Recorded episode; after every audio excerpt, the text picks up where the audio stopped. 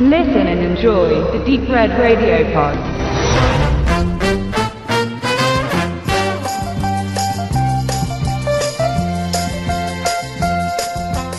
Niemand hat darauf gewartet.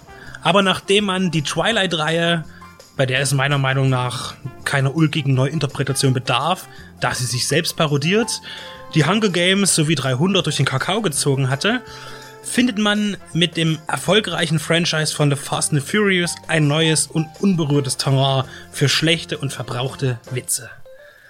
Fast eins zu eins stellt man den ersten Teil der bisherigen Flitzer-Heptalogie nach, gepaart mit den typischen Gags von verbalen und optischen Übertreibungen. Es lässt sich über vieles streiten, aber eine Sache ist klar. Der Holzhammerhumor von Zucker Abrams Zucker ist definitiv tot. Und das schon seit 1994. Was bei der Nackenkanone in drei und bei Hotshots in zwei Teilen hervorragend funktionierte, ist in aktuellen Produktionen schamlos und völlig überflüssig.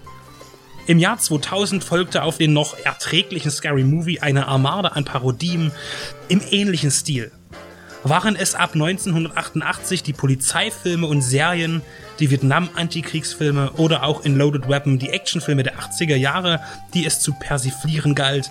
So waren es nach dem Millennium der Horror, die Superheldenfilme und die eingängigen Teenie-Schmonzetten, die der No-Brainer-Comedy zum Opfer fielen.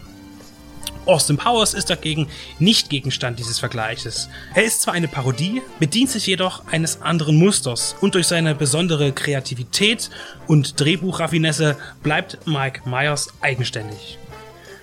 Auch wenn David Zucker selbst in Scary Movie 3 bis 6 das Ruder übernahm und Abrams am vierten mitschrieb, kam es zu keinem Ergebnis, das Lachorien auszulösen vermochte, wie es bei seinen Vorbildern in den späten 80ern und frühen 90ern der Fall war.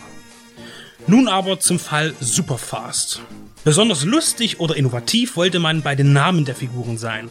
Die meisten Charaktere tragen die Vornamen der Darsteller des Originalfilms. So wurde beispielsweise das alter Ego von Dominic Toretto, gespielt von Vin Diesel, hier Vin Sorrento genannt.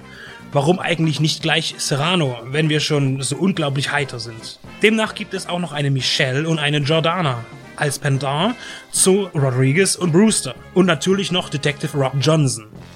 Einzig den Paul Walker alias Brian O'Connor betitelte man als Lucas White. Diese Inkonsequenz hängt wohl mit dem jüngst tragischen Tod von Walker zusammen. Man möchte sich vermutlich nicht nachsagen lassen, pietätlos zu sein. Zum Schluss noch das Wichtigste. Die 20 Millionen Dollar Budget wären woanders besser aufgehoben gewesen. Die Kosten wirken sehr hoch bei so unbekannten Schauspielern, aber da fast ausschließlich in Kalifornien gedreht wurde, ist das verständlich. Hier wird jedenfalls kein Viertelmeilenrennen gewonnen. Die Karre verreckt schon am Start.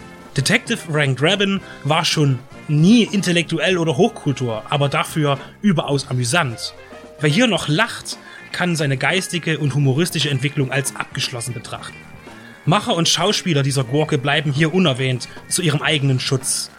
Wenn der König tot ist, muss es nicht zwangsläufig heißen, es lebe der König. Für dieses Genre wäre die Grabplatte nach 1995 das Beste gewesen. Die Wiedergeburt ist der Damien der Komödie und beschämt als Anti-Joke die wenigen guten Kultfilme dieser Art. Das Casco-Fiasko kann oder sollte ausgelassen werden. Wer herzhaft lachen möchte, bediene sich bitte an den eingangs genannten positiven Beispielen. Hier von mir ein klares Stoppschild.